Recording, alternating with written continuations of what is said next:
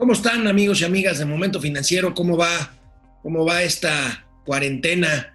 Eh, hay que quedarse en casa, hay que quedarse en casa. Hoy es lunes 13 de abril y bueno, pues el sistema financiero, el mundo financiero, Mauricio Flores Arellano está de luto. Ayer falleció por complicaciones derivadas del COVID-19 el presidente de la Bolsa Mexicana de Valores, eh, el señor Jaime Ruiz Acristán.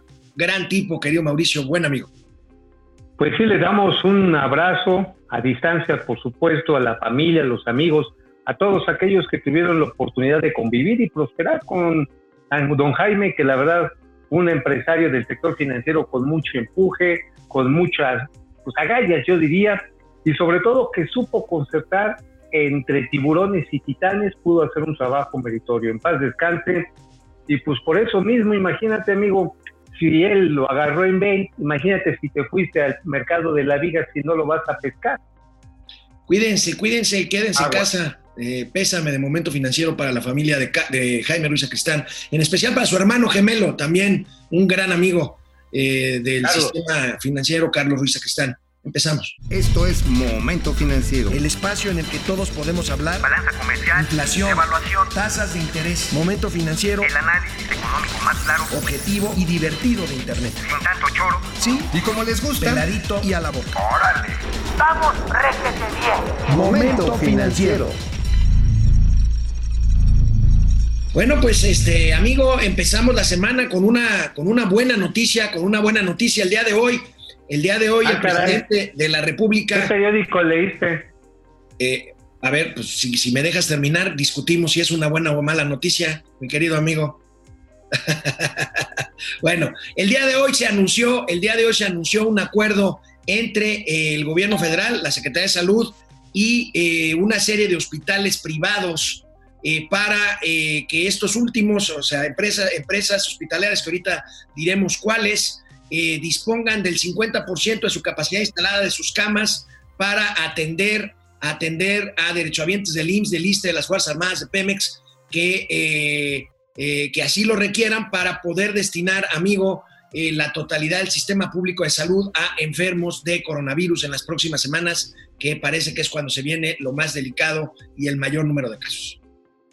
El día de hoy vamos a dar a conocer un acuerdo que se celebró con los hospitales privados de México en el propósito de sumar recursos, sumar voluntades, ayudarnos mutuamente. Es algo realmente importante, trascendente, el que el sector público y el sector privado eh, se unan frente a esta crisis de salud pública. Quiero agradecer en nombre del pueblo de México a los dueños de los hospitales privados por esta decisión que han tomado. Se trata de destinar la mitad de su capacidad instalada en hospitales, la mitad, para atender enfermos el seguro del ISTE y también a enfermos sin seguridad social.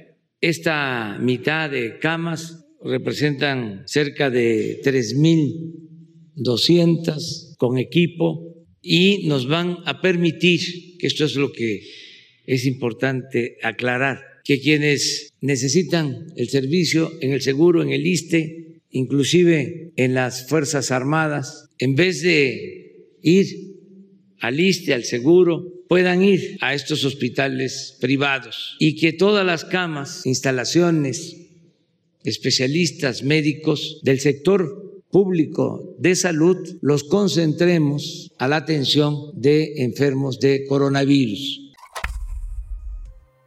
Pues fíjate, amigo, yo le veo tres cosas y digo, sin quitarle lo positivo, porque finalmente hay que recordar que hace tres meses todavía el sector privado de salud era unos perros malditos neoliberales, sucios, asquerosos, ¿no? Eh, Digo, casi, casi este, se le decía que eran culpables del desastre que había en el sector salud médico, ¿no? Pero bueno, digamos que hay un acuerdo positivo, positivo que reparte la mitad de las camas de los hospitales que participan en este sector.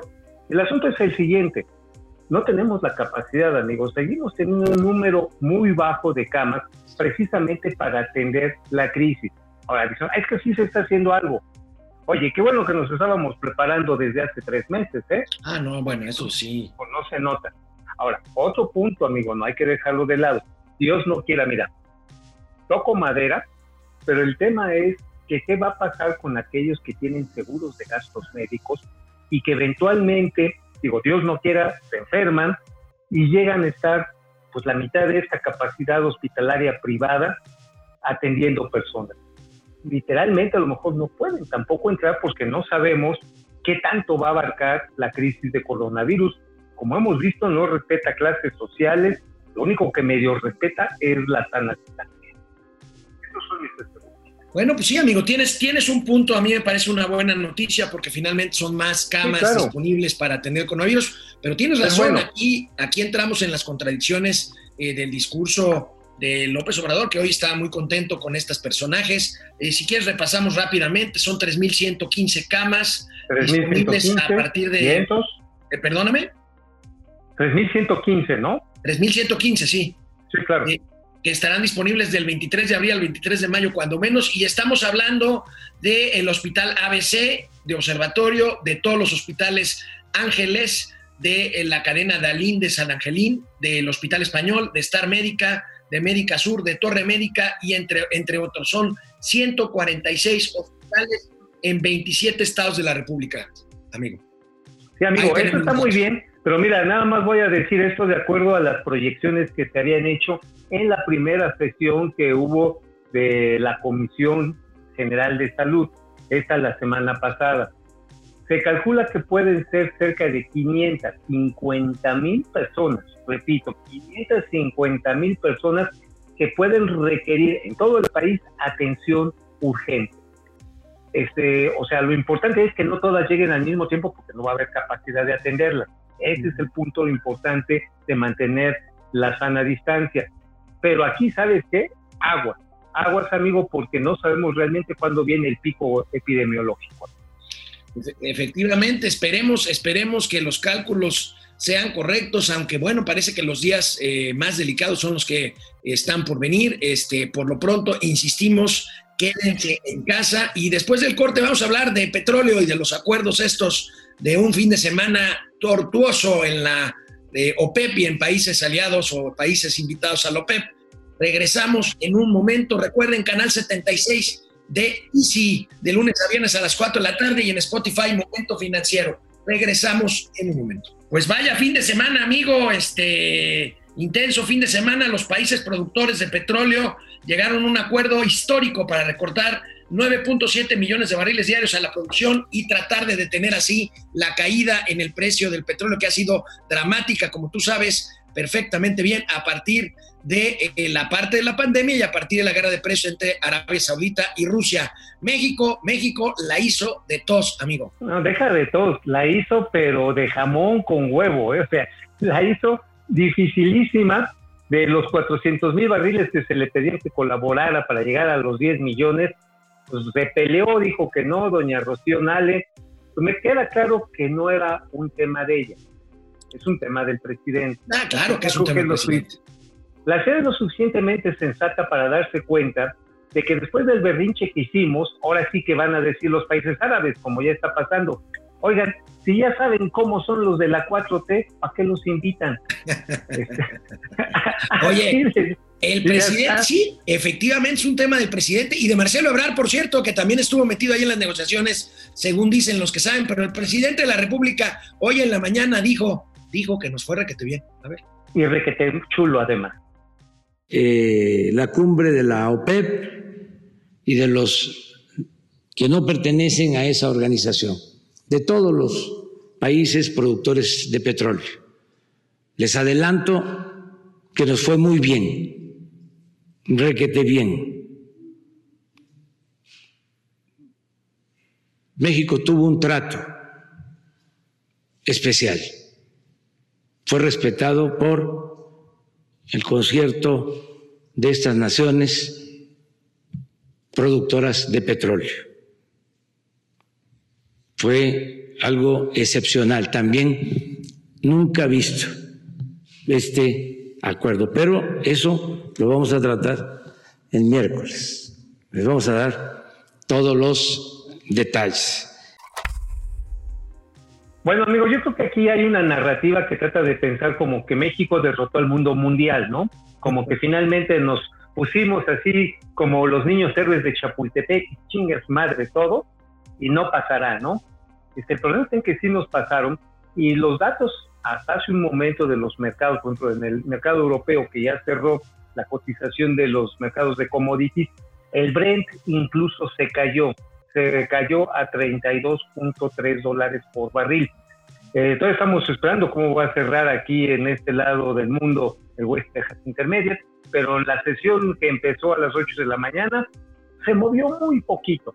¿Qué significa esto? Que el corte en su totalidad parece ser resultar este, insuficiente ante el pronóstico de caída de la economía mundial, que es de prácticamente 6% según el FMI, y que por otro lado, amigo, tenemos aparejado con ello una caída que puede ser de más del 20% de la demanda mundial de hidrocarburos, y eso pues va a implicar que se va a requerir un recorte adicional quién sabe si nos van a apelar a los mexicanos. Bueno, amigo, este, y habría que ver también esta parte que entra Trump, según esto, al quite, lo presumió mucho ah, lo presumió, lo presumió mucho el presidente de la República, de que Trump nos va a salvar porque él pone los 300 mil barriles diarios que quedan, pero eso sí dice que nos lo van a cobrar. Oye, pero aquí, aquí encontramos una perla, amigo, te lo comentamos ayer. Encontramos una perla de lo que decía hace no mucho tiempo Rocío Nale cuando era diputada federal. A ver. Pemex, Pemex.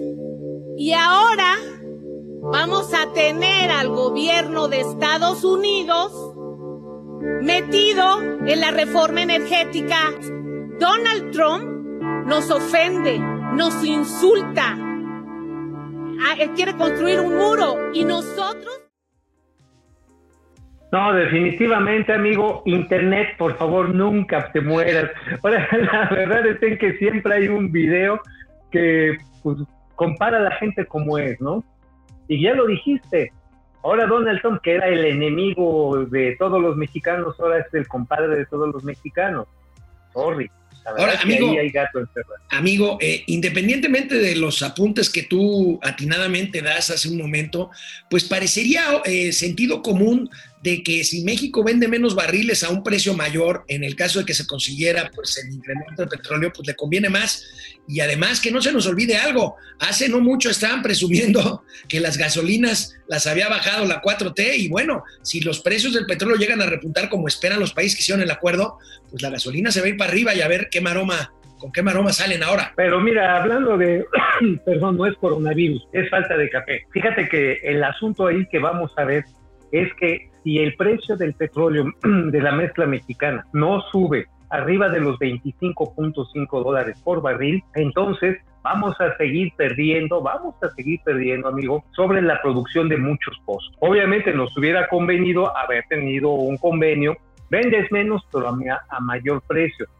A ver, pero hablando de la ayuda de Trump, yo me puse a hacer un cálculo más o menos sobre la base de los 250 mil barriles que nos va a cobrar en, perdón, en algún momento. Esto lo ponemos en precio de gasolina, que es por donde yo supongo que nos la van a cobrar, nos va a salir algo así como en 247 millones de dólares mensual. Entonces, el favor. Eso sin contar intereses y cualquier otra cosa que nos quiera ¿Vendiendo, ¿vendiendo a qué precio cada uno de los 300 mil barriles? De cada barril a 33 dólares, que es más o menos lo que está el futuro de gasolina, porque hay que recordar que ellos tienen una gas, un petróleo mucho mejor cotizado que el mexicano, el buen Texas Intermediate, sobre el cual se vinculan los precios de la gasolina. Bueno, pues no se ve, no se ve nada bien. Y bueno, antes de pasar a ver qué, qué nos dicen los que están conectados, con ese amigo, ponle un tapabocas a Doña Austeridad Republicana, por favor, porque ah, sí, ahorita mismo. distancia no la, no la han respetado. A ver, vamos a ver. Qué mi este, preciosa. Sandra Díaz, saludos desde London, Ontario. Ay, mi México. Saludos hasta Ontario, Canadá. Eh, Alma saludos desde Aguascalientes. Sandra Díaz de la Serna. ¿Qué tanto y a quién le debe el presidente para tener las manos tan atadas a proyectos tan malos como el nuevo aeropuerto, Tren Maya. La torpeza no es fortuita, tiene trasfondo seguro. Pues, Pues, habría que este, ver, yo digo, yo creo que cada, cada, cada, cada proyecto se cuece aparte, ¿no? Claro, totalmente, y hay unos que son por necedad y otros tienen cierta lógica. Genio Maya, los ninis no urgen. Salvador HM, buen día. Ojalá nos comenten el pronóstico que se tiene en el futuro inmediato, cómo salir adelante nosotros mismos, ya que no hay certeza con el presidente. Bueno, pues no somos futurólogos, simplemente aquí presentamos las cosas como son o lo más, lo más apegado posible a cómo estamos viendo la realidad. Así es, amigo.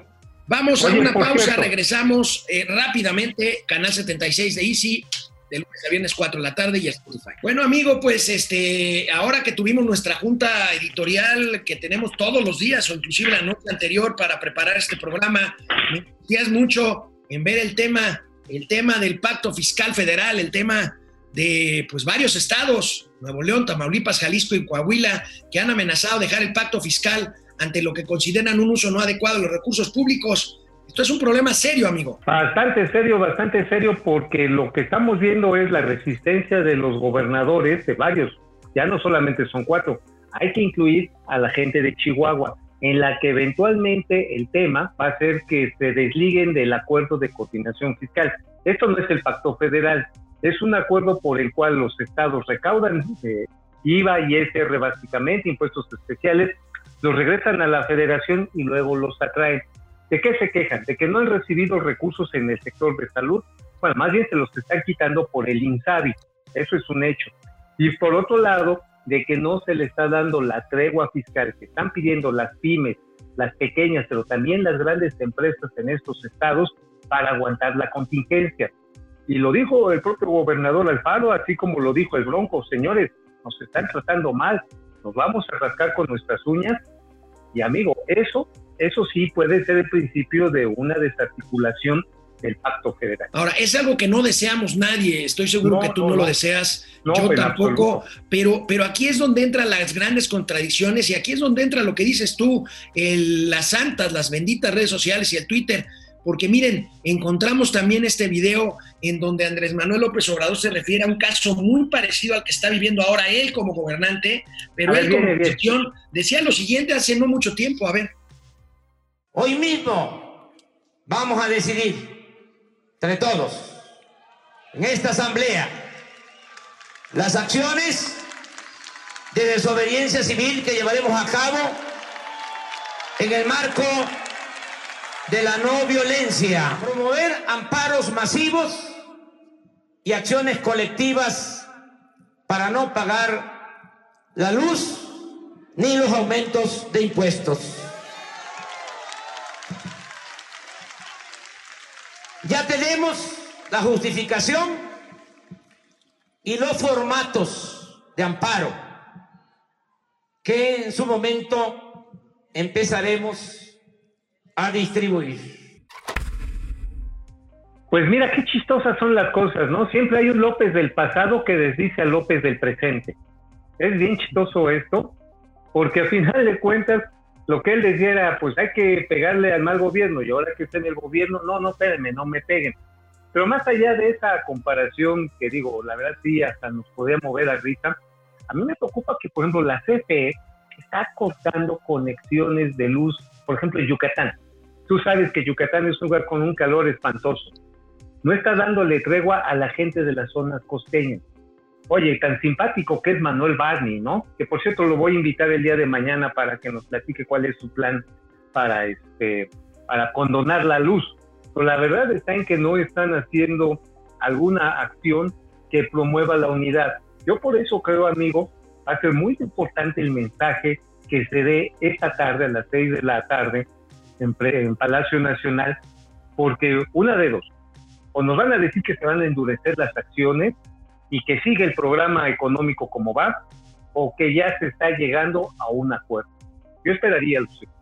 Yo esperaría lo, lo- lo segundo, amigo, porque aquí también tenemos otra perla del pasado. Esto fue cuando estábamos en medio de la crisis de la influenza H1N1. Eh, ahora que las empresas reclaman estos apoyos, que esperemos, amigo, que tengas voz de profeta, que hoy haya buenas noticias en la, tar- en la tarde, noche, pero pues en 2009 el, el entonces opositor Andrés Manuel López Obrador, pues reclamaba esto que vamos a escuchar ahorita. ¿Dónde está el apoyo para pequeños, medianos empresarios? Su lógica es que apoyan a estos empresarios para que mantengan empleo. De sentido común.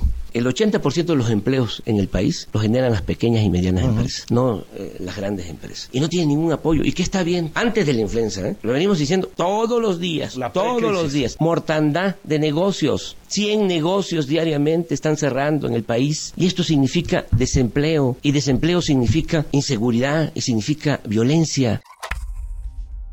Incluso hubo, hubo una, una discusión en redes sociales el fin de semana, amigo, una entrevista que le hizo en 5 de mayo de 2009 eh, nuestro amigo Carlos Push al entonces eh, opositor Andrés Manuel López Obrador, en donde este insistió y exigió apoyos a las pequeñas y medianas, empresas con recursos fiscales ante la caída en la productividad y en la actividad por el eh, H1N1. Entonces, exactamente lo que hasta ahorita ha negado el presidente lo exigía sonoramente en la entrevista con Carlos Push el 5 de mayo de 2009 en plena crisis de H1N1. No, y además decía que era una cuestión de sentido común, ¿no? Que si tronaban las pequeñas empresas, pues iba a haber desempleo y en consecuencia violencia. Ah, caray, pues entonces, ¿dónde quedó el sentido común ahorita, eh? Porque ahorita el sentido común lo veo muy ausente, ¿eh? Que, Ahora- que además es una palabra a la que ha apelado, y no me salgas con tus corrientadas, el presidente de la República Ya me ha diste la apelado al razón. sentido común. Ya me diste la razón. Este, pero déjame decirte, amigo, que a final de cuentas, aquí también vemos algo.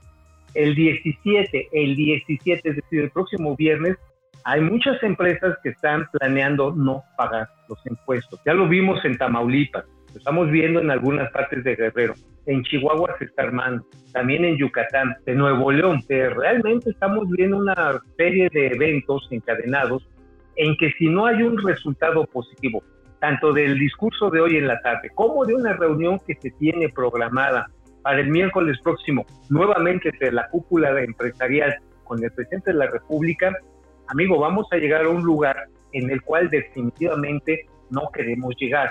Es un momento en el que las empresas, las personas van a tener que decidir entre pagar impuestos y pagarle a sus trabajadores. Ese es un momento crítico que espero no lleguemos, porque si no, vamos a estar tan divididos que la pandemia literalmente nos va a agarrar con los pantalones y los chones abajo. Así de ese tamaño. Ojalá y no sea el caso. Y bueno, para cerrar, para cerrar este momento financiero, amigo, las cifras de empleo del IMSS ayer Ah, confirmaron bueno, ya sabíamos lo que la misma secretaria del Trabajo y Previsión Social dijo en la mañanera, el empleo, el empleo se cae dramáticamente en marzo.